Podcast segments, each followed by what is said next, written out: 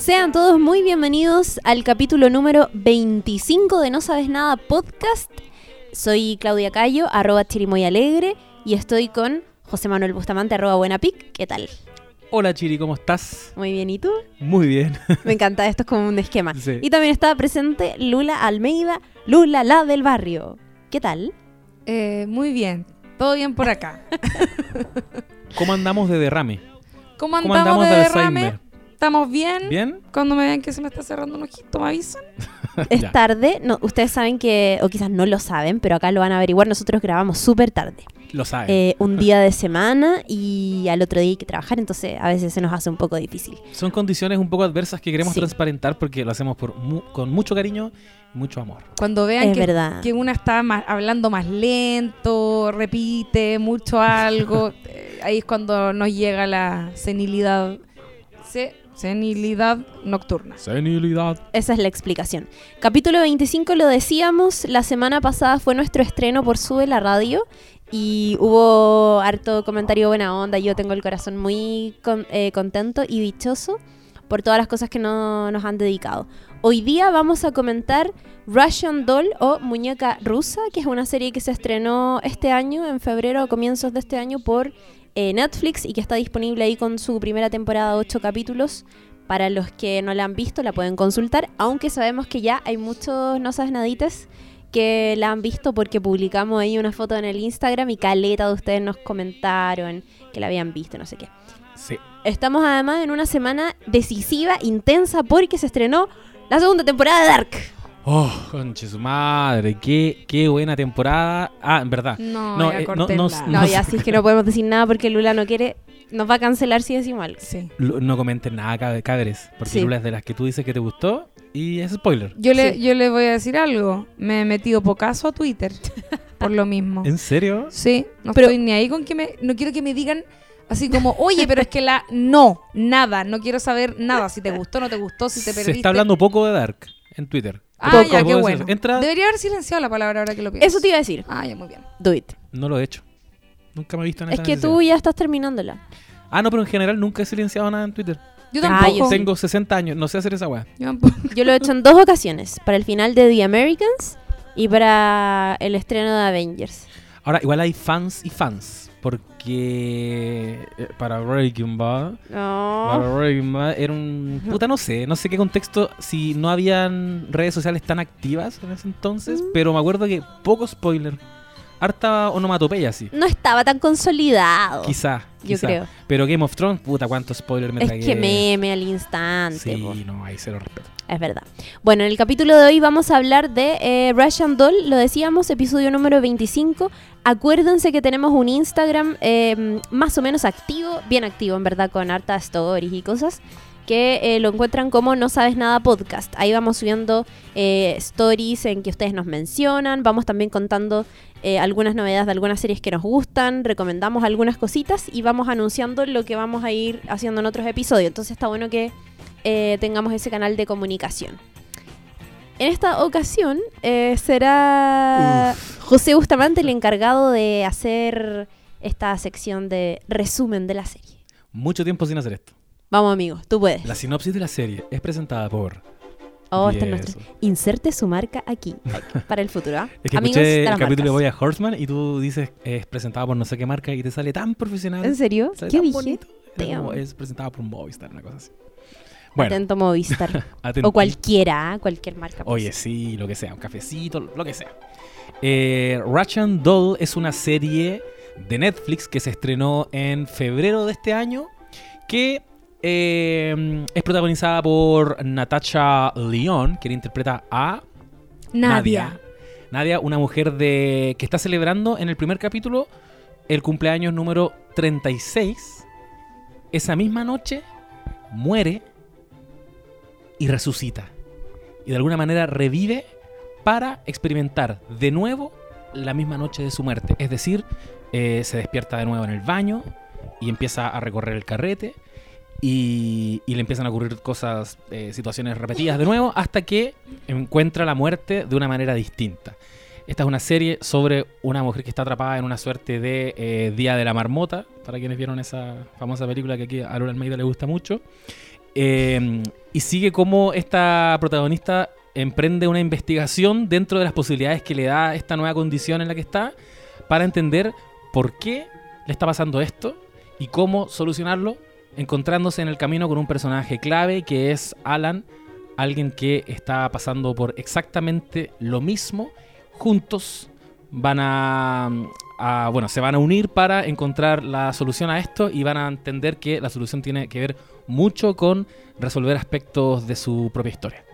Eh, eh, asuntos no resueltos de, de sus respectivas vidas. Y, y eso es Russian Doll, una serie de 8 capítulos de 20 minutos aproximadamente. Sí, 25. Muy cortito. Oye, Súper gran bien. talento. Siempre digo lo mismo. Oye, Siempre no- no cada- estoy leyendo Mira, nada. lo hace la Lula o lo hace José, eh, José Manuel, José Miguel, tía, sin nada que ver. Eh, yo aplaudo. Bueno, Yo José aplaudo. Manuel Bustamante, me presento. José, José para los amigos. Oye, se está, se está escuchando, ¿cierto? Sí, se está Ah, escuchando. Sí, yo no súper estoy bien. escuchando. ¿No te estás escuchando? No, pero es que Vamos a revisar tu la Ahí sí. configuración. Uh, ahí sí. Uh, uy, qué, qué rica mi voz.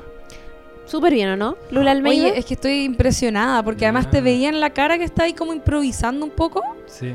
pero acertadísimo. Gracias. Muy bien. todo lo necesario. Tu mente joven está pensando todavía hasta, hasta Oye, ahora. la, la vieja, la vieja. La señora, la señora- Soa Lula. La Soa- la Soa Lula. Oye, algo muy importante y para que ya empecemos a conversar de la serie es la estructura, que ya la deslizaba el José en esta intro resumen de Russian Doll o Muñeca Rusa, como ustedes quieran decirle. Eh, acá también nos gusta decir Invernalia. Mentira, no nos gusta tanto, pero igual lo gusta. Yo, yo soy Invernalia. Ya, sí, I know.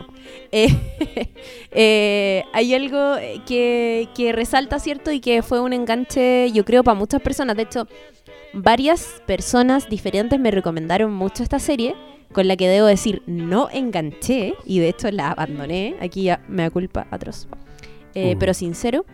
Me decían, no, es bacán porque te engancha el tiro, porque te- tenía esto y destacaban mucho la idea del bucle temporal, que Claro. es lo que le pasa a nadie, que es eh, avanzar hasta cierto punto de la historia hasta que se muere y vuelve al mismo punto y pasan otras cosas distintas y vuelve al mismo punto y así, y se va muriendo y vuelve al espejo y vuelve otra vez y así. Con una musiquita que podríamos escuchar en este momento Que- en la edición, ¿o que no? Claramente la Oh. vamos a poner de fondo. Yo me- claramente. Yo me ter- em, vi, yo la había visto antes la serie, eh, me vi unos capitulitos ahora para ponerme al día y me al toque puse a seguir la lista en Spotify. Obvio. Que buena, buena banda sonora tiene además. Súper buena banda sonora, sí. La van a escuchar de fondo en este que capítulo. una vez alguien, perdón, alguien me comentó que podríamos, y esto una reflexión, perdón que haga pauta en vivo, ¿Mm? para futuro, eh, hablar más de las bandas sonoras de la serie. Y yo creo que ustedes tienen Ay, a mí me harto que decir. Yo, yo Ah, pocaso, me pero creo que ustedes pueden decir harto sobre eso. Sí, Oye, me Chireki, encantaría. una gran mujer Sí. de la ad- admiradora de la música. A mí una serie puede ser muy mala, pero si tiene una banda- buena banda sonora, listo, para adentro, me gusta. Seguir. No, me carga decir eso. Es que en verdad no lo soy, no sé de música, pero cuando algo me gusta lo investigo hasta el final. Bueno, Está bien.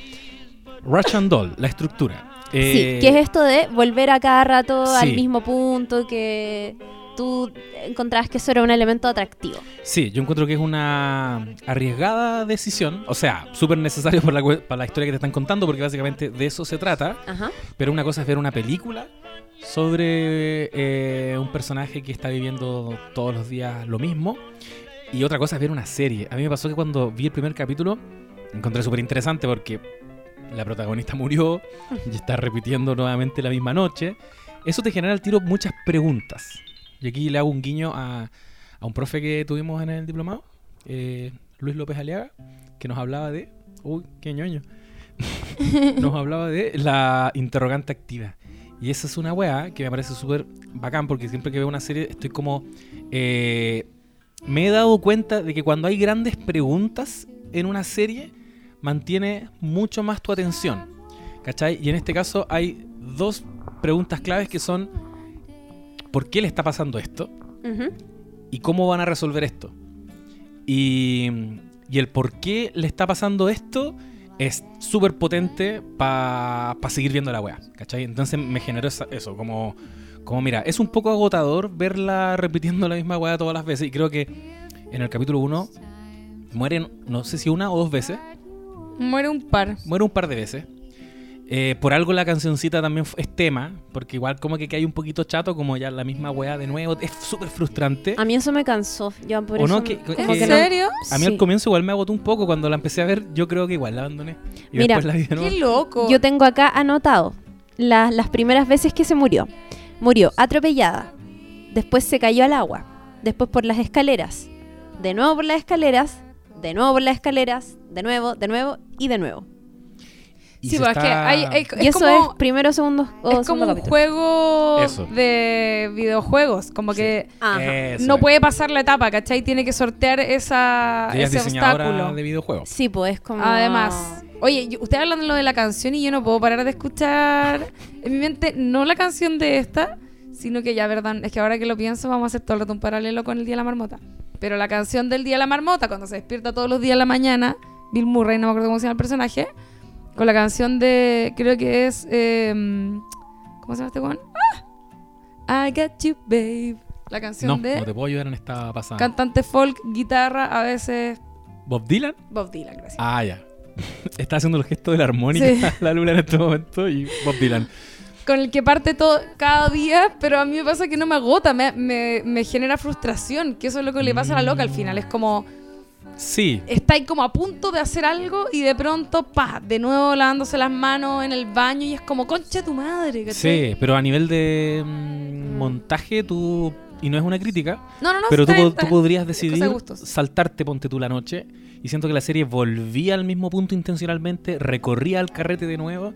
Y ese trayecto me agotaba.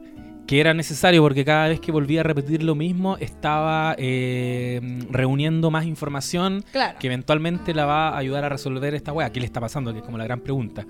Eh, eso quizás me, me agotaba un poco y obvio que es súper frustrante y es todo el rato la experiencia de jugar un videojuego. De hecho, quizás la gente que juega más videojuegos, yo soy súper poco gamer, eh, puede lidiar mejor con esta weá. Como el reboot. tener que es que yo creo que yo creo que bueno independiente que quizás te aburre y eso está bien eh, lo que yo digo es que quizás tiene esa intención de que te aburre que te Sí. genere una frustración como para vivir el momento con ella ¿cachai? A mí me dio lata eso y me y no enganché, yo no sé en qué punto de la serie ustedes dijeron, oh, qué buena, lo voy a seguir viendo. Pero yo creo que a mí eso no me pasó como hasta el capítulo quinto, algo así. Ah, heavy igual. Como que, o sea, lo encontraba entretenido y me producía mucha atracción y saber lo que va a pasar y todo. Pero no me morí en los primeros capítulos por la serie. Y ahora que la finalicé digo como, ya, sí, qué bueno. Pero eh, tampoco estoy así como Wowzone in the Wowzone es, esto es la mejor serie del año, ¿cachai? Oh, qué heavy. Ah, Yo creo me gustó, que... pero tengo otras que me han gustado más. Como eso me pasa. Oye, nos dijimos que es una serie de Natasha Leon Sí, Oye, lo pero- dijiste. con Amy Poehler. No, No menor. Y otra mujer que se llama Leslie Headland Yes. y que a ver está bueno espérate puedo hacer una corrección es que acabo de cachar no era de Bob Dylan la canción era Sonny and Cher Eh, Lo importante igual. Muy importante. Em, no es menor este trío que se dio, porque yo pensaba, en el caso, por ejemplo, de Amy Poehler, Amy Poehler, yo pensaba en mi mente esta huevona de haber escrito un montón de comedias, y en realidad no, es principalmente actriz. Yo la cachaba, bueno, todos la cachábamos, ¿no es cierto?, de Saturday Night Live. Em, y luego como productora de película y actriz siempre, eh, y de Parks and Recreation, que ahí sí escribía. Pero en general Y no actuaba. y actuaba, pero, pero en general no escribe tanto. Eh, es más como, tiene como un Buen como delivery. Buen, buen ojo. ¿Cachai? Ah.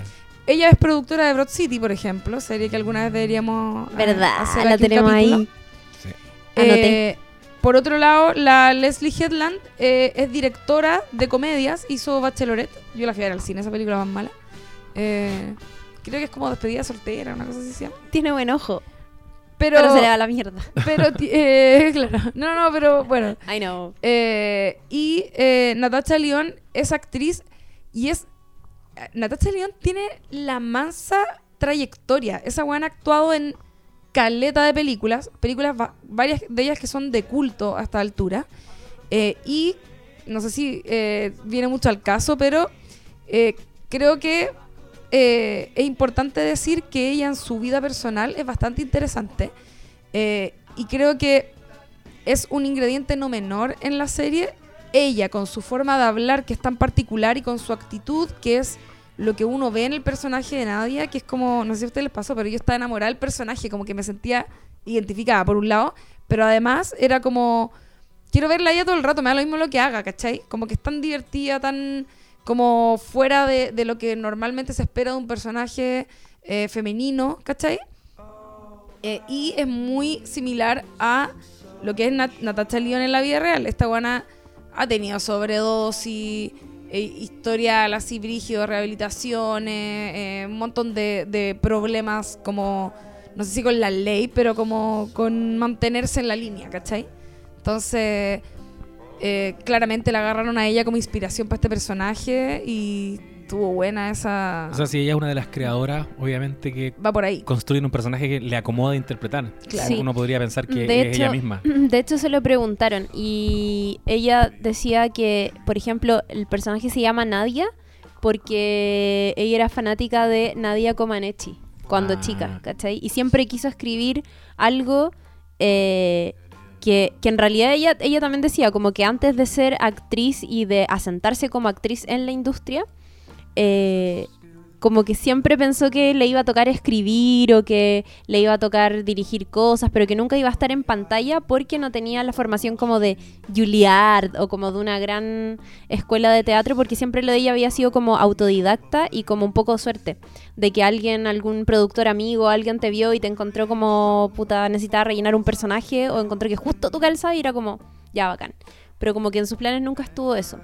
Eh, a mí me, gusta Caleta esta...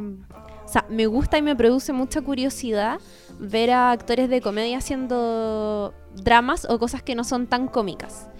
Porque me intrigan mucho los comediantes, como en general los buenos que hacen humor. Y es verdad lo que decía la Lula, pues que ella tenía, no, no sé si estuvo a punto de morirse, no cachaba que había tenido problemas con la justicia, pero sí cachaba que había tenido como historial de drogas así brígido. No sé si con la justicia en realidad, Ah, pero ya. como Ya. un rebelde. Claro, rebelde, sí. Que también es algo que es ella en Orange is the New Black. Que de hecho hace el papel de, no me acuerdo cómo se llama. Bastante parecido. ¿Cómo se llama el Es bien personaje? parecido. Nikki. Nikki. Nikki, ¿verdad? Nikki. También sale la otra loca de Orange. Sí, pues, ¿verdad? Eh, muy latina. Eh, sí, pues también hace el papel de, de una súper adicta, no me acuerdo que era como la heroína, parece, en Orange is the New Black. Y a mí me pasó que eh, al principio me...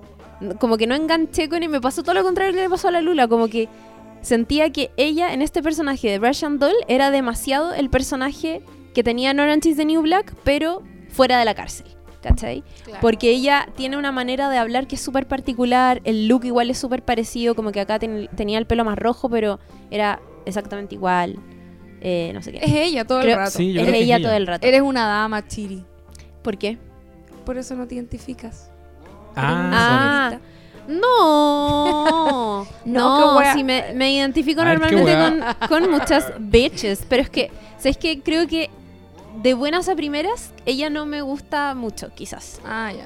no, no pero- en- no entra tan fácil. No, no, Yo- eso, yo creo eso, que- no entra tan fácil, más que que no me gusta, es como hecho- que no me entra tan fácil.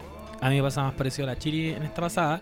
Quizás tú, Lula, siempre que digo tú, Lula, siento que suena como una sola palabra. Tu Lula, sí, Tú. suena. Me coma, encanta. Lula. Eh, bueno, porque te, te identificáis con ella, eso igual es importante.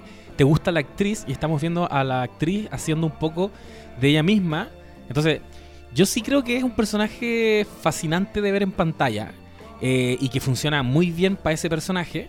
Eh, la actriz funciona muy bien en ese personaje, pero sí, ne- sí me produjo un alivio cuando en el capítulo 4 aparece Alan.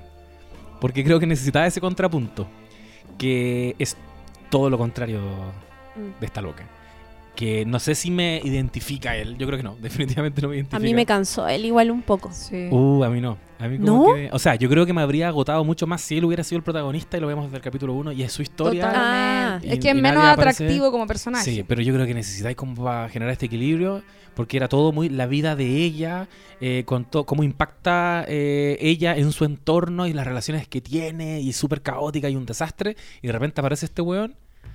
Todo lo contrario, en un, en un departamento súper ordenadito, siguiendo una rutina súper estructurada, un weón obsesivo compulsivo. El otro extremo, pero que a mí como que me, me equilibró un poco la- las energías de la serie, ¿cachai?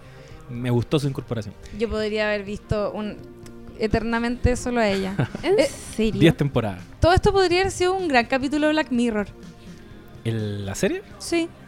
Los Sí, dejo con esa reflexión. Le metís como un dispositivo tecnológico Y Estamos. listo. Y sí, es verdad. La cagó. La aplicación. Russian Doll Ahí App. lo dejo. Russian App. Me pasa que si yo leo su personaje en el papel, como que vi- me encantaría, ¿cachai? Me encantaría su personalidad, los chistes que tira, o que sea tan irreverente y tan pesada y como chora, no sé. Como que ella habla y está haciendo un gesto y como que saltan dos. Tiene ese Tiene ese- acento neoyorquino. Le Sí. está saliendo muy bien a la china en esta. Eh, pero eh, no me no, no, no sé, como que no logré enganchar con su con que de verdad no me podía sacar de la cabeza su personaje anterior, que lo encontraba demasiado parecido, pero filo, es lo, que es lo verdad que es parecido, pero ¿sabéis qué?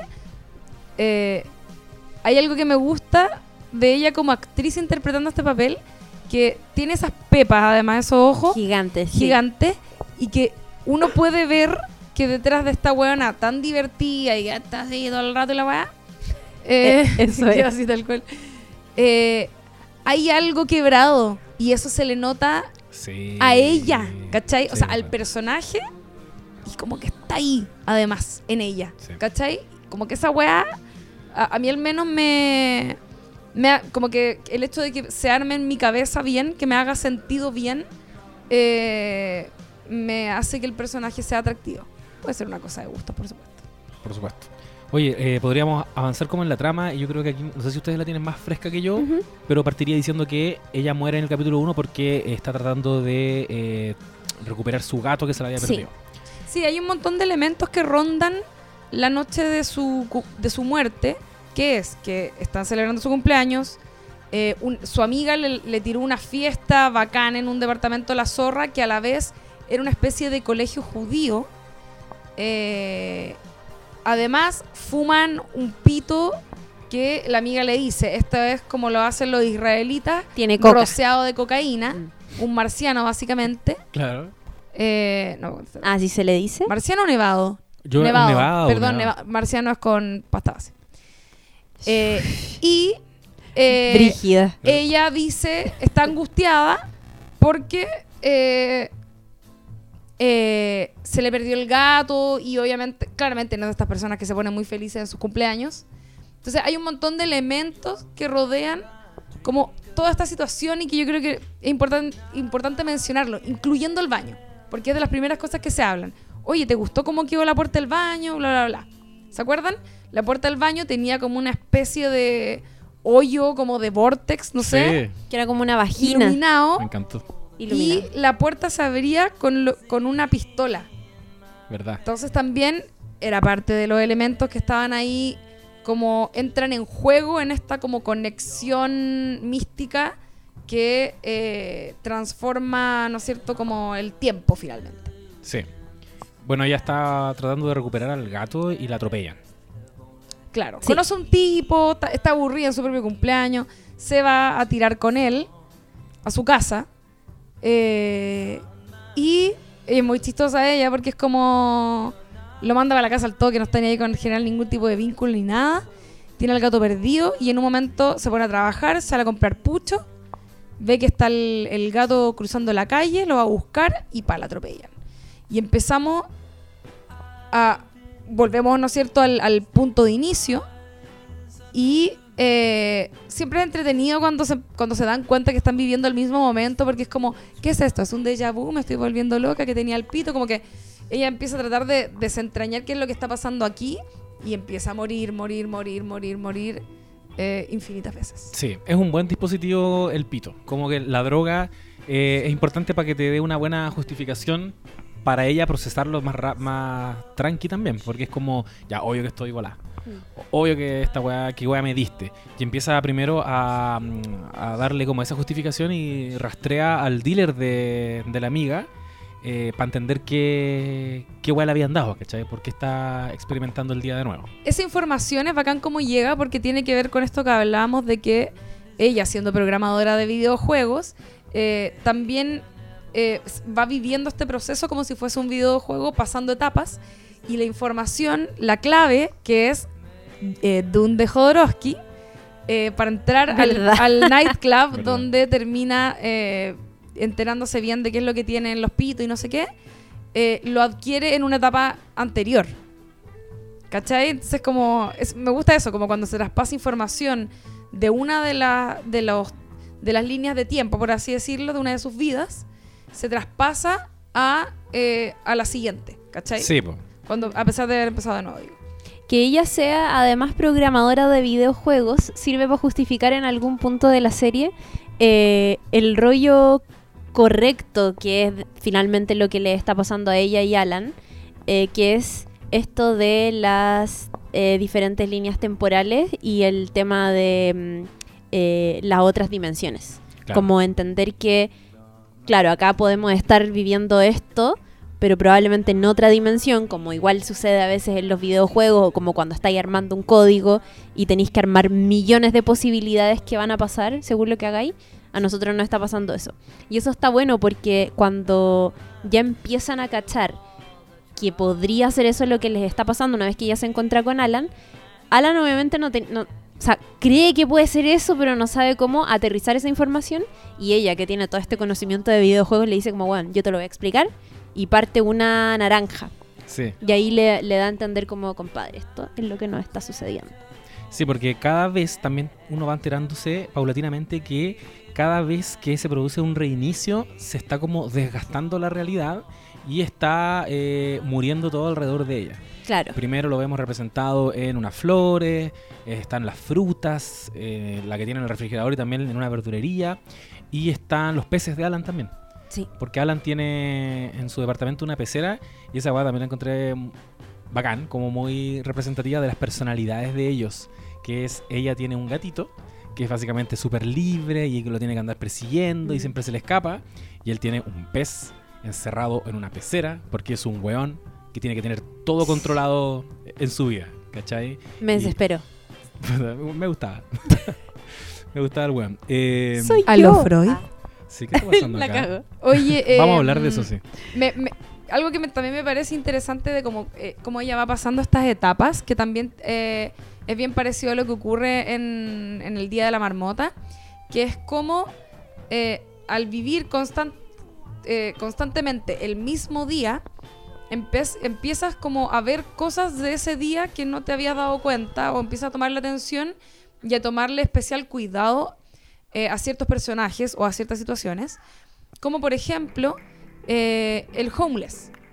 Claro. ¿Cachai? En el Día de la Marmota, no sé si se acuerdan bien de la película, pero es como... Puta, yo no me acuerdo. Puta gran película. ¿Sabes qué? Yo sé que tú voy, la a hacer, amas. voy a hacer un, apart- un pequeño apartado. A mí me pasó con el Día de la Marmota que la vi 800 millones de veces cuando era chica porque la daban mucho en el cable. Y era como una película divertida, ya filo, se despiertas el mismo día, jajaja. Pero de adulta la vi de nuevo y me di cuenta de que esa weá se trataba de la depresión. Mm. Como que, y me hizo sentido en un momento de mi vida en que también sentía que estaba viviendo el mismo día todos los días, porque eran todos los días iguales, y que al momento él pasa por todas las etapas, ¿cachai? Como que al principio es como que guau me está pasando, se trata de matar, despierta, después como, ah, ya, puedo hacer la pillería, entonces todo el conocimiento que adquiere lo, lo aplica y se hace hueón a todos los hueones, después se trata de joder a la mina, después lo ocupa para ayudar a la gente, después, no sé, como que pasa por un montón de etapas hasta que finalmente se da cuenta que si todos los días van a ser iguales, más le vale como alimentar su espíritu o algo así, y eso termina solucionándole la vida, porque con el tiempo va adquiriendo experiencia y conocimiento y cosas que transforman su vida, ¿cachai? Bueno, hermosa película. Y eh, ella empieza a hacer un poco lo mismo, Nadia, como que con el homeless es como le agarra cariño, se da cuenta que él, va a morir esa noche porque hace frío y trata de evitar su muerte, por ejemplo, ¿cachai? Que algo que es calcado igual en el Día de la Marmota. Eh, y también como en la frustración, que habla de algo muy humano también, que es decir, ok, yo salvo a esta persona, pero mañana se va a morir de nuevo y, a lo mejor lo salvé a él, pero no salvé a todos los otros, ¿cachai? Como eh, te habla también como del sinsentido de la vida, que calza muy bien por lo mismo con el hecho de que esta buena esté cumpliendo 36 años y un montón de cosas que ella menciona en, en- en esta primera etapa, que es como en la primera noche que pasa con Mike, el tipo que se agarra en su casa.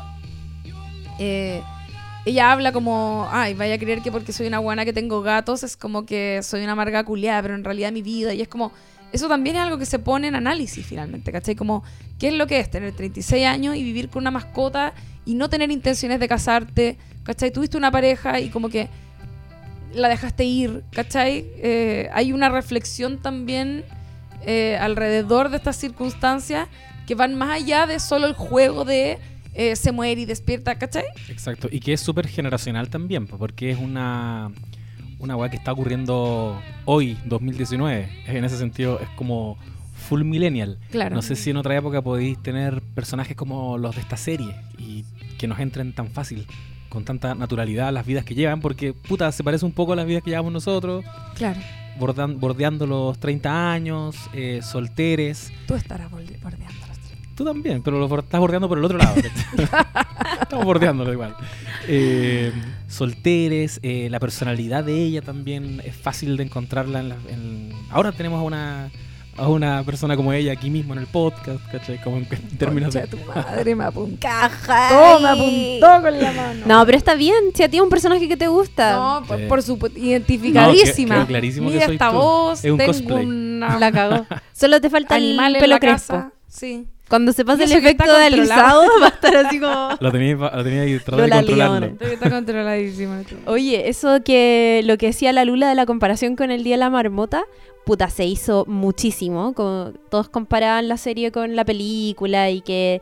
que es como cuando salen las películas de viaje en el tiempo y Sí. se empieza a hablar de otras películas de viaje en el tiempo y es como la comparación con esta propuesta y con esta otra. Que no es una propuesta muy novedosa. Y acá pasó lo mismo, es como Sí. que otras películas o series o cosas han tenido esta misma propuesta de bucle temporal o de personas que mueren y vuelven al mismo tiempo, o sea, al, al mismo punto y qué sé yo.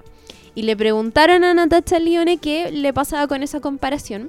Y ella decía que por supuesto que había visto la película y que por supuesto que le había gustado y que la encontraba buenísima, pero que mm, eh, su lectura a partir de esta serie que ocurre en el 2019 y que también la tiene de protagonista a ella, pero también a otra persona que no es una mujer, sino que es un hombre y que es todo lo contrario a ella, eh, la- la llenaba y la identificaba mucho más porque eh, tenía que ver con esta individualidad de la que se habla tanto como en, en- en esta era posmoderna, ¿cachai? De que ella decía, sobre todo en ciudades como Nueva York, en las grandes eh, ciudades del mundo, sucede mucho esa weá del, excesivo individualismo y como a veces por estar como tan sumergidos en una pega o en un computador o pasar tanto tiempo frente a una pantalla, te olvidáis de sociabilizar y de generar lazos, ¿cachai? De generar lazos con otras personas que pueden ser o no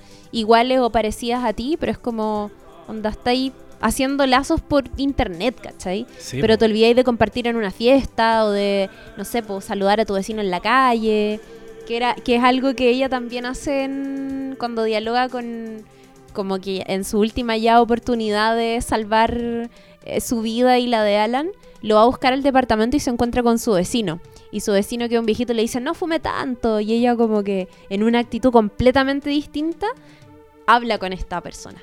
Y, y dialoga y como que le echa la talla y le dice como, bueno, ya, mira, te digo, entre nos me he muerto 80 veces y ninguna me he muerto por el cigarro. Qué sé yo. Entonces ella decía, puta, me gusta el Día de la Marmota Caleta, pero siento que eh, en ese universo y en esa película se habla de una depresión, pero muy desde un aspecto eh, individual. Y acá el rollo era más como... Con conectar. Sí, Pero yo creo con que conectar con otras personas. creo que Y eso me gustó. creo que es bueno. Me emocionó. A ver, cuando yo con la comparación al menos no lo hago como jamás diría que algo es una copia de otra cosa menos que No. estoy copiando como ridículamente, como que No, no, no, obvio. creo que reversionar o inspirarse, obviamente la idea, aunque se te haya ocurrido originalmente, igual sabéis que existe y vais a tomar un montón de elementos de ahí a modo investigativo incluso para poder escribirla porque es como es un clásico, pues, ¿cachai? Sí, sí, es una Pero estructura recurrente que te sirve para contar lo que queréis contar. eh, lo, lo que sea la Chiri, los viajes en el tiempo, eh, quedar en coma y despertarse mucho tiempo Cla- después. ¿cachai? exacto. Son como moldes que existen. Eh, está El Día de la Marmota, quiero decir que se ha comparado mucho con una película que se llama Feliz Día de tu Muerte. No la he visto, pero como que ha salido mucho a la palestra. ¿Cuál es? No la he También creo visto. que se la preguntaban. Pero como que la, la han, la han comentado También mucho. era parte del. Y yo me acordé de otra que la protagoniza Tom Cruise con Emily Blunt, que es como... Ah, no me acuerdo cómo se llama, de ciencia ficción, donde ya derechamente es mucho más parecido a un videojuego, porque este weón tiene que cumplir una misión, entre medio tiene que salvar a la mina, y eh, muere en la guerra, se despierta, muere, se despierta, muere, y lo mismo, como ir sumando y acumulando información que le va permitiendo hacer las weas mejor después. Yo eh, iba a decir algo muy importante. Te corté. Que sí, no, pero no importa. Ya me acordé. Eh, no fumo marihuana hace mucho tiempo, así que Ah, estoy excelente. on fire. Em, no, iba a decir que además la serie estructuralmente eh, se permite varias cosas, como por ejemplo que las líneas temporales no solo incluyen esta repetición de días, sino que también te cuentan cosas en el pasado de ella. Sí. Que eso es una... Ahí como que entran a jugar eh, como con harta libertad, siento. Porque es algo que no te lo instalan desde el comienzo, sino que en algún momento es como, ok, vamos a hablar también de la niñez de Nadia, adelante niñez de Nadia, ¿cachai? Sí, es como ahora nos es útil, mostremos la, la niñez de- Exacto. Y está bien, Sí. ella, ella tiene una, una relación muy fluida, muy cercana con, con una mujer que es psicoterapeuta. Entonces también e- ella también nos recuerda cosas de, de la vida de, de Nadia. Tiene un rollo con la mamá que sufría enfermedades mentales. Entonces también eh, es- eso también se suma a uno de los elementos que mencionábamos antes que eh, pueden haber incidido en esto que le está ocurriendo. Sí. Sí. Para ella también, el, el- no lo habíamos dicho, pero para ella cumplir 36 años era una edad importante porque era eh, la edad en la que su mamá murió. Murió a los 35 en el fondo. Claro, claro. Entonces era como vivir más de lo que mi mamá eh, había vivido y lo que yo la había conocido en el fondo. Ella tenía la misma edad que Alan. No sé. No, no recuerdo ese dato. Ah, quería decir que además ¿Sabes la que no mamá, Chloe Sevigny, la mamá que buena. Oye, hermosa. No es menor, actrizazas. Ni- Na- Natasha León y, y, y Chloe Sevigny yo creo que son las dos como actrices de culto igual. Y amigas. Amigas en la vida Am- real. oh, sí, po. Cuando hacen esta, estas series que son muy como... mm, Puta, yo siento... No, no tengo otro ejemplo, pero siento que muchas series que a veces salen en Netflix son como series que ningún otro canal hubiese comprado y que solo podrían estar en Netflix. Ah, porque son como hechas muy de la guata y muy como... ¿Qué canal le va a comprar un drama a buenas que han hecho comedia, cachai? Como que eso no pasa mucho. Sí, es como un proyecto personal. Sí, se es como un proyecto personal. Metís a los amigos, contáis la historia, Claro. la interpretáis tú. Qué ganas de formar parte de ese grupo de amigas. Señor Netflix. Amy Powler, Natasha León, Chloe Sevigny, Hay que tener buenos amigos la también. otra no sé cuánto. Conocidos o buena onda. Sí. Oye, en el quiero decir que en el capítulo 4, como para retomar el hilo, eh, aparece Alan. Eh, Sí. Aparece al final del capítulo 4 cuando están en un ascensor y eh, el ascensor obviamente tiene un desperfecto, se están cayendo y están todos como en pánico, tirados en el suelo y hay otro tipo al lado de ella, otro joven, que está como súper tranqui y le dice, oye, te, te informo que vamos a morir. ¿Y qué le dice él? Lula le dice como... Me- le dice, me da lo mismo, yo me muero todo el tiempo. Ay, me encanta ese momento. es que sabéis momento. que lo vi, ayer lo vi un "Uf". par de veces. Yo me muero todo el tiempo. Oh, conchetumadre. Pero tú lo interpretáis como que la weá me calienta. No es que lo encuentro Yo igual. como Sí. giro dramático. Yo pensaba Ah, La buena candente. A lo mejor me calienta el giro dramático. sí, yo creo que te Puede calienta ser. como Ay. guionista. Puede ser que como Te guionista imagino me como- caliente.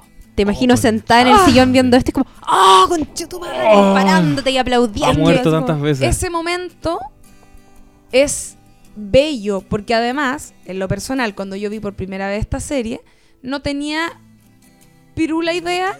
Pico idea, como que hiciste suavizarla. ¿Quieres ser Pirula, está bien. Pirula. piruloca idea? Que iba a salir eventualmente un coprotagonista. ¿Cachai? Como que solo pensé que era ella y que está. Y, y nosotros, a ver, lo que lo habíamos mencionado antes. La weá es repetitiva y frustrante, palpico, una y otra vez. Ah, ¿cómo va a salir de esto? ¿Cómo va a salir de esto? Y de repente está ahí, nuevamente va a morir porque se está cayendo el ascensor. Y hay un guano al lado que está en calma mientras están todos en pánico. Y ella es como, oye, compadre, no sé si cachaste, pero los vamos a morir, los como, úrgete. Y el weón la mira y le dice, filo, me da lo mismo, me, muero, me muero todo el tiempo. ¡Oh! Uf. Sí. Estuvo buena la incorporación de Alan. ¿Y eso qué? A mí me cayó un poco mal porque lo encontraba como muy celoso cuando va a pegarle a la Ah, oficina al otro loco. tiene- Es que es insoportable. Es que ese weón está súper quebrado también. po. Y aquí Es otra forma de estar quebrado. Claro. yo creo que ya entramos como a hablar de los aspectos psicológicos de estos dos personajes y cómo eso se vuelve muy importante a la hora de resolver, a la hora del tercer acto en el fondo. Sí. Yo, yo quiero agarrarme de algo que dijiste tú eh, para decir que yo siento que es todo el rato una serie sobre conectar con otros en una sociedad extremadamente individualista. Claro, Eh, claro, Y claro. por eso en el capítulo Ujú. 4 ocurre esta sorpresa que le produjo un orgasmo a la Lula, sí. que la distancia de otras películas y series que hemos visto, películas en realidad, que utilizan esta estructura porque, claro, ya no es una protagonista sola tratando de resolver esta weá terrible que es, que es una pesadilla en el fondo lo que le está pasando, eh, sino que ahora hay un compañero que le está pasando lo mismo y esto genera la necesidad de ir en búsqueda de él primero, porque murió en el ascensor y ya no, no sabe nada de él, solo sabe que el weón tenía en sus manos como un anillo. Estaba como muy ansioso golpeando una cajita con un anillo, entonces dice, ah, ya voy a ir a buscar dónde compró el anillo y ahí como que lo rastrea y lo encuentra. Eh, en- y, y claro, ocurre que están solos en el mundo, pasan inmediatamente a, a unirse y todo lo demás se convierte en un telón de fondo que es transitorio. Porque los weones ya da lo mismo con quien hables, ya no recuerdan las cosas que les voy a decir si mañana voy a morir de nuevo, pero con él estoy generando algo, ¿cacháis? Entonces está Algo que se sostiene en el algo que se tiempo. sostiene en el tiempo. Oh, qué bueno. está, está trascendiendo con él una relación, ¿cachai? Y es bonita cómo se va trabajando la relación, porque ya vamos a hablar de, de cómo termina todo esto. Muy, Eh, hetero- muy heteronormado. Un eh, puede spoiler ser. Pero podría haber sido peor porque no tiene un final romántico. Me gusta sí, que no, no puede sea ser. no pero es yo- amor yo, lo romántico. sentí un poco, igual. Ya, vamos, vamos a llegar a eso. Bueno, llegar. igual tiran. Pero si tiran no hay- tiene por qué haber amor, pero si hay una Oh, conexión emocional. lo omití. Entonces, Mira, ni siquiera me importó que ¿viste? tiraran. es que no es tan importante. Igual el final, el final, el final, el final no es romántico. Sí. Y eso estuvo bueno porque Sí. yo en algún momento pensé igual como, oh, weón, se van a ir en una bola amorosa y como beso final estamos juntos. No, me tiro. No, y una de las mejores frases de la serie. Que, que filo. El rollo que. ¿Qué? ¿Cuál? No entiendo. Que va a, llegar, va loca- a llegar su momento, cuando sea el momento. la- Cuando sea el momento. Pero lo tienes anotado, que no se te olvide. Ah, ok. eh, me recuerdo. Recuerdo, oye, la frase, la frase yo la digo. Ya. El, claro, el rollo de, de- ¿Cuál de era, conectar, porque los dos, a su manera, aparte que están súper quebrados y arrastran muchos rollos que conocemos más en, en Natacha, eh, o sea, en Nadia, porque hemos visto estos Es son la misma persona. Natacha, Nadia, da lo mismo.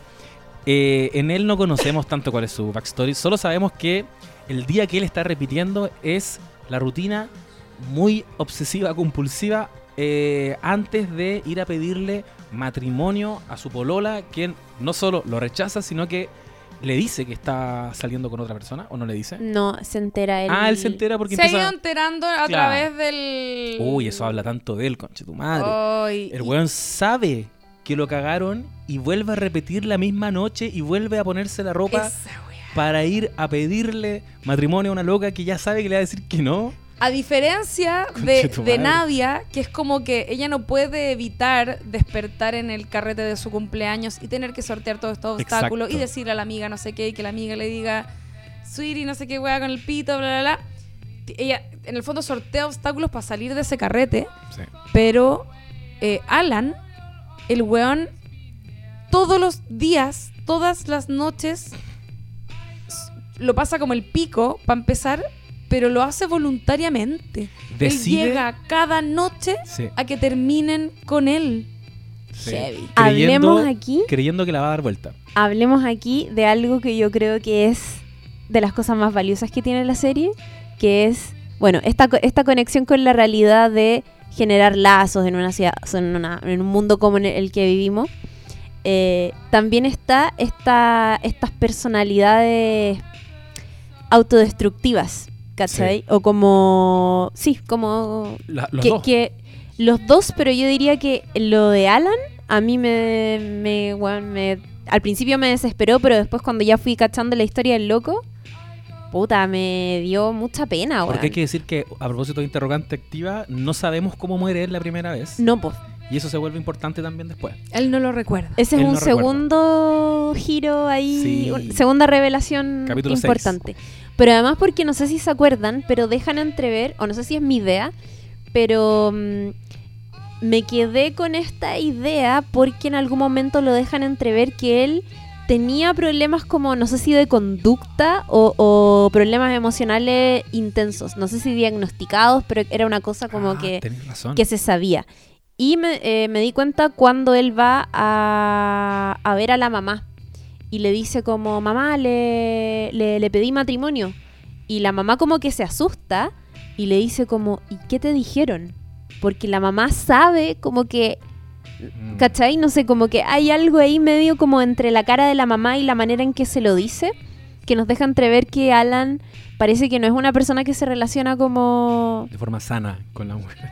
sana y eh, normal, diría yo. O como. No, sí, sana. O sea, partiendo porque por el que es hecho normal. de que derechamente Me tiene, retracto. tiene trastorno obsesivo compulsivo. Sí. po. Tiene problemas psiquiátricos oficialmente. Sí. Eh, y es más visible porque por eso, porque es muy visible con el top.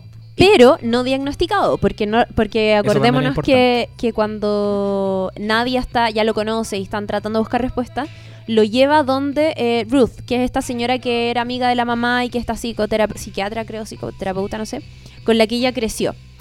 Y para que la conozca y conversen, y él súper negado, es como, no, no quiero ir, no me van a ayudar, que es como... eh, muy cierto, no. Hashtag clásico. Cierto, y sobre todo de los hombres, weón. Bueno, pero eso es otra cosa. Oye, pero es Eh, que ahí se abre pero- la caja sí. Pandora. Sí. Se va a abrir. Y le dice como, uno de mis peores miedos es que me consideren o que me digan loco. Y la señora le dice, no, no, no, esa palabra no se dice aquí en la casa. Que es algo que se, se lo dice anteriormente a Nadia. Eh, pero también está re bueno que eso de ser tan negado con el psicólogo y es como a enfrentar tu problema haya estado puesto en un personaje masculino porque yo siento que eso de negarse a la terapia y de negarse a, a enfrentar problemas emocionales y a quebrarse y a llorar y a todas estas cosas es una weá que afecta mucho más a los hombres que a las mujeres. Eh, porque también creo que tiene que ver con esta idea de que los hombres no pueden llorar, no pueden estar afectados Y te porque arreglar solo. culturalmente tengo que ser fuerte, Sí. ¿cachai? Y es como, bueno, yo miro a mi papá o a los hombres de mi familia y es como, bueno, todos súper negados a ir a terapia o ir a esas cosas porque, puta, ¿cómo chucha voy a ir? Porque eso no me corresponde porque, hombre. Porque no saben contar cómo se sienten. Por eso, no po, saben hablar de sus sentimientos. Por eso eso, es súper porque cultural, nunca se les ha permitido culturalmente de expresar esa cómo wea. se sienten. Sí. Sí. Es terrible. Son Pero también uno- de, uno de tiene su que trabajar. propio constructo. De nuestra propia heterosociedad. Heteropatriarcal. Fuerte. Patriarcal. Pero está bueno que haya sido Oye, un personaje sí, masculino. eh, Me hizo mucho es- sentido y me acordé. y un es- weón que tiene que, nuevamente, controlarlo todo, por lo tanto, eh, delegarle, solucionar sus problemas psicológicos a un terapeuta es perder control, pues, ¿cachai? Claro. Porque yo puedo arreglarme, Sí, yo puedo ir y esta vez sí eh, pedirle matrimonio y esta vez sí voy a conseguir que me diga que sí, ¿cachai? Onda, ese es su nivel de desconexión. Es un nivel de, no de sé, falta de contacto con la realidad. eh, falta de contacto con la realidad porque también te hacen énfasis en que estaban todas las señales de que la Sí, loca los- de que la estaba de perdiendo. hecho, él dice, cuando llegaba siempre estaba hablando por teléfono con otro huevón y es como loco te estaban cagando en tu cara, en serio. Y, al no final se lo ver, reconoce igual. Le dice Sí. como debería haber visto esto antes. Y ella o haber era, visto las señales. ella era su pareja como hace mil años porque era Mm. su amiga como de infancia Sí, o algo así. se conocían de Mm. chico. Entonces también es como más encima la pareja con la que está y es como una persona que se siente como obligada a estar contigo porque te conoce más que nadie y te quiere mucho y no te va a... le cuesta mucho abandonarte y él se la hace difícil también en el fondo. Sí. ¿Cachai? Eh, ahora, todo esto que hablamos de salud mental tiene mucho sentido con lo que nos vamos a enterar, ¿no es cierto? Que es que la forma que él tuvo de morir fue que se suicidó Sí. que eso ahí se conecta con lo que dijo la Chiri, que es los hombres no van al psicólogo, son eh, proporcionalmente eh, muchos más hombres los que se suicidan que mujeres. Sí. No es menor. Sí, este es un tema que está súper en la palestra la salud mental. Recordemos que yo trabajo en la FAU, que instaló el problema de la salud mental y la carga académica en los estudiantes. Sí. La zorra. Va, Aguante, va a pedir cabres. hora al psicólogo cuando terminemos ¿Sabéis esta- qué? Eh, este podcast. No sé si sirva decirlo, pero he estado todo el año con ganas de ir a terapia. Ah, no, no sirve de ¿No nada. sirve? no. Ya, denme un, ti- denme un ¿Cómo? dato. Mañana te vamos a ¿Cómo llamar. podéis decirle que no sirve? Mira, Obvio que mira cómo me sirve. No, no te Gracias, sirve Claudia. pensarlo y Ah. decir que lo he pensado, anda, pide hora No, mañana. hay que hacerlo. Bueno, hay que sacarse la idea de que ir a terapia es derrochar saqué. Plata o hacer esas Ya, cosas. Yo ahí- se- ahí esta weá se la he dicho a tanta gente, weón, plata. amigos, a mi mamá se lo digo todo el tiempo y a mi papá, puta, con mi papá no he logrado, o sea, lo logré en algún momento, pero no he logrado hacerlo de nuevo y me encantaría por lograr, lograr lo que es como invierte en ti, como deja de tener esa idea errónea de que como vaya a botar la plata o que no, no te van a ayudar. No, weón, es como... Por algo existe esa disciplina, esa profesión, ¿cachai? Por, por algo hay gente que puede Y- hacerlo mejor que tú. Y créeme que hoy día todos lo necesitan en algún Mm. punto. Porque Sí. hay tanta gente quebrada. Oye, yo quiero decir una cosa. Aquí voy a hacer un pequeño homenaje, Ah. un guiño Ajá. a- al podcast de Lula Almeida que tiene con Paola Molina. A lo sol. Escuché el capítulo de la semana pasada sobre. Ah, responsabilidad sexoafectiva. Oye, el hitazo que me, man, me Pucha, no Oye, con mi escuchaba. comadre. escuchen esa weá, Dios mío. Ya, y me quedó dando vuelta el, el rollo de. eh, un rollo muy Paola Molina de apegos, apego evitativo y apego ansioso. Rochandol. Totalmente. Apego ansioso, Yo Nadia. Soy, yo soy muy. No, po. Evitativo. Ah, apego evitativo, uno, Sí, entendí po. nada. Yo por eso muy nada. Apego evitativo, Nadia, de hecho anoté así como un un par de conceptos que... Perdón que estaba hablando con la. Ah, se como, notó. Estaba con... bueno, como dificultad para conectar o, o no para conectar, sino que para alcanzar un, no querer alcanzar un mayor grado de intimidad. Esta loca no la vemos con ninguna pareja estable y, y es terrible, explícito en la serie, Sí. como mandar al weón como chao después de aquí full apego evitativo. Y ese es otro rasgo de personalidades autodestructivas. De hecho, hay un rollo que leí sobre esta serie que ella, de alguna manera, porque, bueno, él derechamente se, se suicida, ella igual está haciéndose daño a lo largo de la serie. Igual ahí está actuando un rollo medio freudiano ahí cuando cruza la calle y no mira para ningún lado, ¿cachai? Igual se está exponiendo. Igual quiere morir. Los dos querían morir de alguna manera. Solo que. Después se sienta en el puente. No le Ella es importa. una baja persona- las escaleras corriendo cada vez. Sí, Más que quererlo explícitamente, yo siento que le importaba poco si es que le sucedía. Sí. Más que andar buscándolo. Es como... auto boicot igual, pues, Eso. como eh, Eso es. ya no tiene control, so- nunca ha tenido control sobre su vida, a diferencia de él, que trata de tener mucho control y eh, cuando él pierde el control, colapsa y se suicida. Ella nunca ha tenido el control, entonces está todos los días paulatinamente muriendo un poquito. Y suicidarse habla mucho de una forma controlada de morir. Exacto. Yo decido morir. Bueno, y ya pego ansioso, eh, Alan. quiere controlar todo. Están siempre las señales de que está todo, de que está perdiendo a la pareja. Y no lo quiere ver. eh, porque está convencido. Esto es full a lo solte lo que estoy diciendo. Pero es full creer que vaya a dar la vuelta, ¿cachai?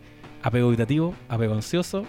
Oye, qué heavy. Nadia. Oye, ese capítulo. Oye, que estuvo bueno. Oye, que me ha Escucha, no lo feedback. es como el no horóscopo. ¿Qué soy tú? Yo soy apego ansioso. Ah, ya. ¿Qué No, sería yo soy yo? apego, ¿Cuál era? yo soy apego evitativo. ¿Ansioso o...? o evitativo. ¿Tú qué eres? Yo soy ansioso todo el rato. ¿Evitativo? ¿Evitativo? Full yo soy ansioso. Por- Solo porque, o sea, no sé muy bien de qué se trata, pero no soy evitativa. Cuando las relaciones empiezan a... ¿Qué tiene? ¿Tú, ¿Tú dices que eres evitativa o ansiosa? Ansiosa, solo porque claramente no soy evitativa. Vamos a, a ver Es cómo... lo más tierno que he escuchado en mi O no sé, a la verdad. Chiri diciendo eso. Es que evitativo me suena como que evito el cariño y en verdad no lo evito, me encanta. Ah, ya, entonces ah, más ansiosa. Pero es que a lo mejor podéis tener apego como normal, que es como una persona que en También, el fondo... también existe la normalidad. Hay gente normal igual. O sea, de Sí. hecho yo encuentro que yo soy normal, no soy evitativa. Era un juego para el programa. full evitativo no reconocerlo. Bueno, a mí me, me, me tomó heavy el, el rollo psicológico de Nadia. Que era. eh, mientras lo de Alan era este rollo con, con su pareja de como nueve años y, y el término y todo el daño que, emocional que eso le provocaba. eh, lo de Nadia tenía que ver con una especie de duelo no totalmente superado de la mamá en el sentido de Sí. eh, ella lo comenta con Ruth, que es esta señora, la psicoterapeuta con la que se crió, que también nos, nos muestra la serie que en algún momento fue amiga de su mamá. Entonces ella fue testigo de cómo la mamá fue empeorando en el fondo y cómo su hija empezó a ser testigo de eso y cómo le empezó a afectar. Entonces, eh, el gran peso que cargaba el personaje que, con el que cargaba Nadia y que se nos revela hacia el final de la serie es que ella pensaba que su mamá se había muerto casi que por culpa de ella, porque ella decidió no vivir más con ella. Claro. Y decía como, yo me fui a vivir contigo, con Ruth, y mi mamá se murió al año siguiente y ella se murió porque yo la dejé sola. Y eso está acuático porque acá entra todo el rollo también muy, com- no sé si tan común en, es- no sé si sea una cosa de época, pero es algo que le sucede a mucha gente que es convertirse en una especie de eh, papá de los papás. Y es como sentir la responsabilidad emocional por lo que le pasa a tus papás. Y eso, oh, weón, Es me, terrible. me destruye. Uy, y yo he estado en esos zapatos y he estado en terapia por esa weá. Y, bueno, 100% real. Déjalo, déjalos ir. O sea, el palpico, Mm. palpico. O sea, Juan Benito Cerati hoy día decía, eh, saber decir adiós es crecer, weón, real. Bueno, porque Grande su papá lo, decía, citando a su papito, por cierto. Eh, pero es cierto, po, weón, porque tener esa carga, e- e- esa responsabilidad, eh, imagínate, eres como a veces un niño de 10 años, a mí también me pasó cuando era chica, de hecho como a la misma edad que el personaje, y es como sentir que tu mamá, en mi caso también fue mi mamá, que mi mamá no estaba bien y que yo era un poco impotente porque no podía hacer nada porque estuviera mejor y, y saber que yo no podía hacer nada me generaba una especie de frustración como si yo en realidad tuviera las herramientas para poder que- hacer que se sintiera mejor, ¿cachai? Claro. Y eso es como... Y en el caso de Nadia, es una carga tan emocionalmente fuerte sentir esa responsabilidad que por eso no quiere forjar más vínculos. Mm. Porque no se quiere hacer cargo de nadie más, ¿cachai? Que si tengo una relación con alguien y esta persona sale dañada o sale herida, me voy a sentir responsable también nuevamente, ¿cachai? Entonces, y lo hace súper explícito y, eh, en una escena muy simbólica, poética, maravillosa, cuando le regala al homeless el collar de la mamá, ¿Verdad? que creo que es como súper caro, y le dice, ¿y por qué me lo estás regalando? Porque es muy pesado, Hermoso. ¿cachai? Está lidiando con esa carga. Sí. Hermoso. Eh, y full evitativa. Evitativa. Sí. Y ya hacia el final, porque ya seguramente es tiempo de ir cerrando, eh, nos enteramos de algunas cosas que no sabíamos. Por ejemplo, sabemos que Alan eh, se suicidó, esa fue la primera vez que murió. Y eh, también entendemos que ellos, por ejemplo, mueren siempre al mismo tiempo. Sí. Entonces sí empiezan a atar cabos y empiezan también a descubrir que cada vez que reinicia el universo, el universo está siendo dañado, porque esto en el fondo tenía que ver con dimensiones paralelas. Ella también se hace muy consciente, y esto también le pesa mucho, y aquí volvemos a hacerse responsable de otras personas, se hace consciente de que cada vez que está muriendo, las cosas que le están pasando a las otras personas están existiendo en otros universos, ¿cachai? Entonces hay una escena donde muere su terapeuta eh, en una explosión en que mueren ambas y no fue tan inocuo eso porque claro, ella revive, pero la terapeuta no, ¿cachai? Murió. Entonces eso le pesa mucho y empieza aquí como a aumentar la urgencia por resolver esta weá. Eh, y juntos finalmente entienden que para salvar este universo y volver a alinear todas las dimensiones, tienen que salvarse mutuamente, donde salvarse implica enfrentar estos fantasmas que ellos han estado evitando durante tanto tiempo.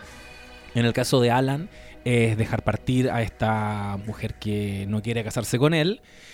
Y en el caso de Nadia, es por un lado dejar partir la mamá, a la mamá, ¿cachai? Como hacerse, desligarse de esa responsabilidad que mencionabas tú. Y también dejar partir a su yo de la infancia. Y eso lo hemos representado en una escena en que le entrega un libro que para ella era muy importante, que era como su refugio cuando ella era niña. Se lo entrega a la hija del ex. Eh, y con esto mueren, vuelven a revivir, pero ya está todo en orden. En el carrete de nuevo está toda la gente, nadie está muy contenta. eh, quiere ir a celebrar con la única persona que va a entender esa felicidad y va a buscarlo al lugar donde ellos se cruzaban siempre, que era en este OK Market. Eh, La cago.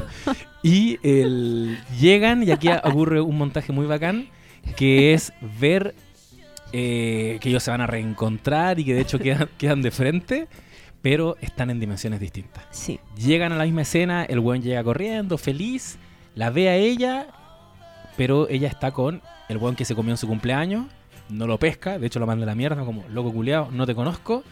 Y Nadia, por su parte, en ese punto, llega a buscar a, a Alan y Alan está como el weón borracho que se había encontrado la primera noche, Que es como están en el primer capítulo. que están como, en el- como están en el primer capítulo, y entonces ahí entienden que tienen que eh, salvar derechamente, partir de cero con una persona que está absolutamente en la mierda, ¿cachai? Que es como hacerse cargo para un nivel como superior. Una persona que derechamente te está empujando a sacarte de la vida, ahora es meterte y obligar a esa persona a encauzarla, ¿cachai? y que no conocís y más que no conoce. Y creo que todo ese proceso lo resuelven muy bien en un solo capítulo, Sí. eh, que es el capítulo final, en que eh, entienden que eh, tenían que salvarle la vida, o sea, tenían que evitar la primera muerte. Alan evita la primera muerte como conteniéndola antes de que ella cruce la calle y la atropellen. Y Nadia evita la primera muerte que es eh, llegando a la azotea donde este weón se iba a suicidar. Y ahí llegamos a una frase maravillosa que en esta conversación en que Nadia está tratando de convencerlo él de que no se suicide. El weón le dice, ya, pero tú me prometes que voy a ser feliz. Ella le dice, no te prometo que vas a ser feliz, pero te puedo asegurar que nunca más vas a estar solo. Porque de eso se trata la serie. Era todo sobre conectar. Concha tu madre, estoy llorando. Emoji, ¿Cachai? emoji de. Es muy de río de lágrimas cayendo sobre la Y no cara. tiene que ver con que van a... Ellos culean, como tú lo dijiste antes, pero yo No, no dije eso, dije recordaba. Ah, tira. Jamás Nada, diría eso en un podcast. Perdón. Perdón, muy poco Nadia. Y, y no hay una relación romántica. Para mí no es tan. No sé qué, qué es lo hetero, heteronormado que tú encontráis, pero para mí es como. No, básicamente que fueran heterosexuales. Ah, ya. ¿Esto Ah, lo ya. dijimos en el podcast o fuera de cuando- No, Se yo me están sí cruzando lo las dijimos- dimensiones. lo Se me están cruzando. on- ¿Lo dijimos sí, on? Ah, sí, lo dijimos on. Eh, y quedan en esa relación que no es una relación finalmente, pero es puta, lo que yo creo que todo el mundo necesita. Es, weón, no te voy a dejar solo. Es, es todo lo que te voy a ofrecer. Y ella que era todo lo contrario a lo que quería, a lo que estaba rehuyendo. Onda, ella justamente lo que quería era culiar, ¿cachai? Y es como, weón, o sea, no la quiero reducir tanto a eso, pero sí estaba rehuyendo a conectar y a tener un grado de intimidad mayor con la gente y ahora es como, weón, yo estoy acá, tranqui, te voy a apañar. Eh, y en la secuencia final los homeless habían armado una especie de carnaval y van todos disfrazados, caminando por la calle, como que se meten en un paso bajo nivel y se cruzan las dos dimensiones en la que Alan salvó a Nadia y Nadia salvó a Alan y vemos a el primer Alan y la primera Nadia ya juntos, Sí. en el mismo plano, caminando y se van juntos. Listo, salimos del bucle temporal. Me gustó que al final no terminara en esta volada romántica, porque también, eh, no sé si eso fue intencional o no, pero me parece que es algo que es otro de los grandes debates de nuestros tiempos, que es cómo nuestras generaciones y las que vendrán se van a enfrentar a las relaciones, comillas, de pareja. Eh, quizás en un futuro lo primero que vamos a buscar no va a ser como el amor o aparearnos, sino que vaya a buscar como una compañía, ¿cachai? Sí. No sé, lo encontré, me hizo mucho sentido por ese lado y me gustó que no fuera romántico. Sé que ya lo dije, pero igualmente. Oye, quería leer algunos comentarios antes de ir cerrando, porque cuando anunciamos esto en No Sabes Nada Podcast en Instagram, eh, muchas personas, eh, No Sabes Nadites, es eh, radio escuchas, no sé cómo decirlo, eh, nos comentaron, por ejemplo, la Javi Luz, eh, nos preguntó que bacán y que cuándo íbamos a hacer Love. Eh, la Cata Vega Vázquez dice, huevón, la me, y por más que la recomiendo a nadie le pega como a mí, ¿qué onda? También tenemos a la Pauli Brida pidiéndonos por favor la segunda temporada de Dark. Ya vendrá, ya vendrá. Nos piden. Mr. Robot también. La Patricia se suma a la otra eh, chica que nos comenta. Dice, me encantó, pero nadie me hace caso cuando la recomiendo. Se Son suman puras diciendo, nadias, claramente. la cagó. La Camila Mayo dice tremenda serie, El Loop de la Muerte, tremendo elenco y música. Después podrían hacer un capítulo sobre Afterlife. Me gusta tanto como Russian Doll esa serie. Gran punto porque eh, al comienzo de este capítulo yo dije que me, me causaba mucha curiosidad ver a comediantes haciendo, no comedias, sino que cosas más dramáticas. Y Afterlife también es una, es una miniserie, de hecho tiene menos capítulos, no estoy segura, pero creo que tiene menos capítulos. También es original de Netflix Está en Netflix, por lo tanto, y es eh, creada, producida y actuada por Ricky Gervais. Y es básicamente eh, él en otra dimensión eh, sufriendo el duelo de su esposa. Si no me equivoco, con quien no tenía es hijos. una Y depreserie, está- como diría la Lula. Sí, De hecho, depreserie. Ricky Gervais es full depreseries. El weón creo que jamás ha hecho una weá que sea derechamente comedia ni de Office. Yo he llorado, he llorado con The Office varias veces. Eh, y Derek es una serie También, una gran- Algún día deberíamos dedicar un capítulo entero a hablar de este tema porque es un temazo que es como que es como eh, las comedias terminan siendo mucho más emo a veces que una serie dramática eh, porque la comedia tiene la capacidad de hablar de forma mucho más honesta de temas que el drama yo siento que a veces se entrampa por tratar de entregar un mensaje mientras que la comedia solo apunta y dice la verdad, ¿cachai? Sí. Es verdad. Y eso hace la hace grande, bueno, de preseries como BoJack Horseman lo hemos hablado. Eso iba a decir, nota al pie. De preserie, revise nuestro episodio sobre Boyack Horseman si es que no lo ha escuchado. Eh, así que eso, muchos saludos a todos los que nos comentaron eh, y que van a escuchar este capítulo. No se olviden seguirnos en No Sabes Nada Podcast, comentarnos qué les pareció el capítulo, recomendarnos próximos episodios.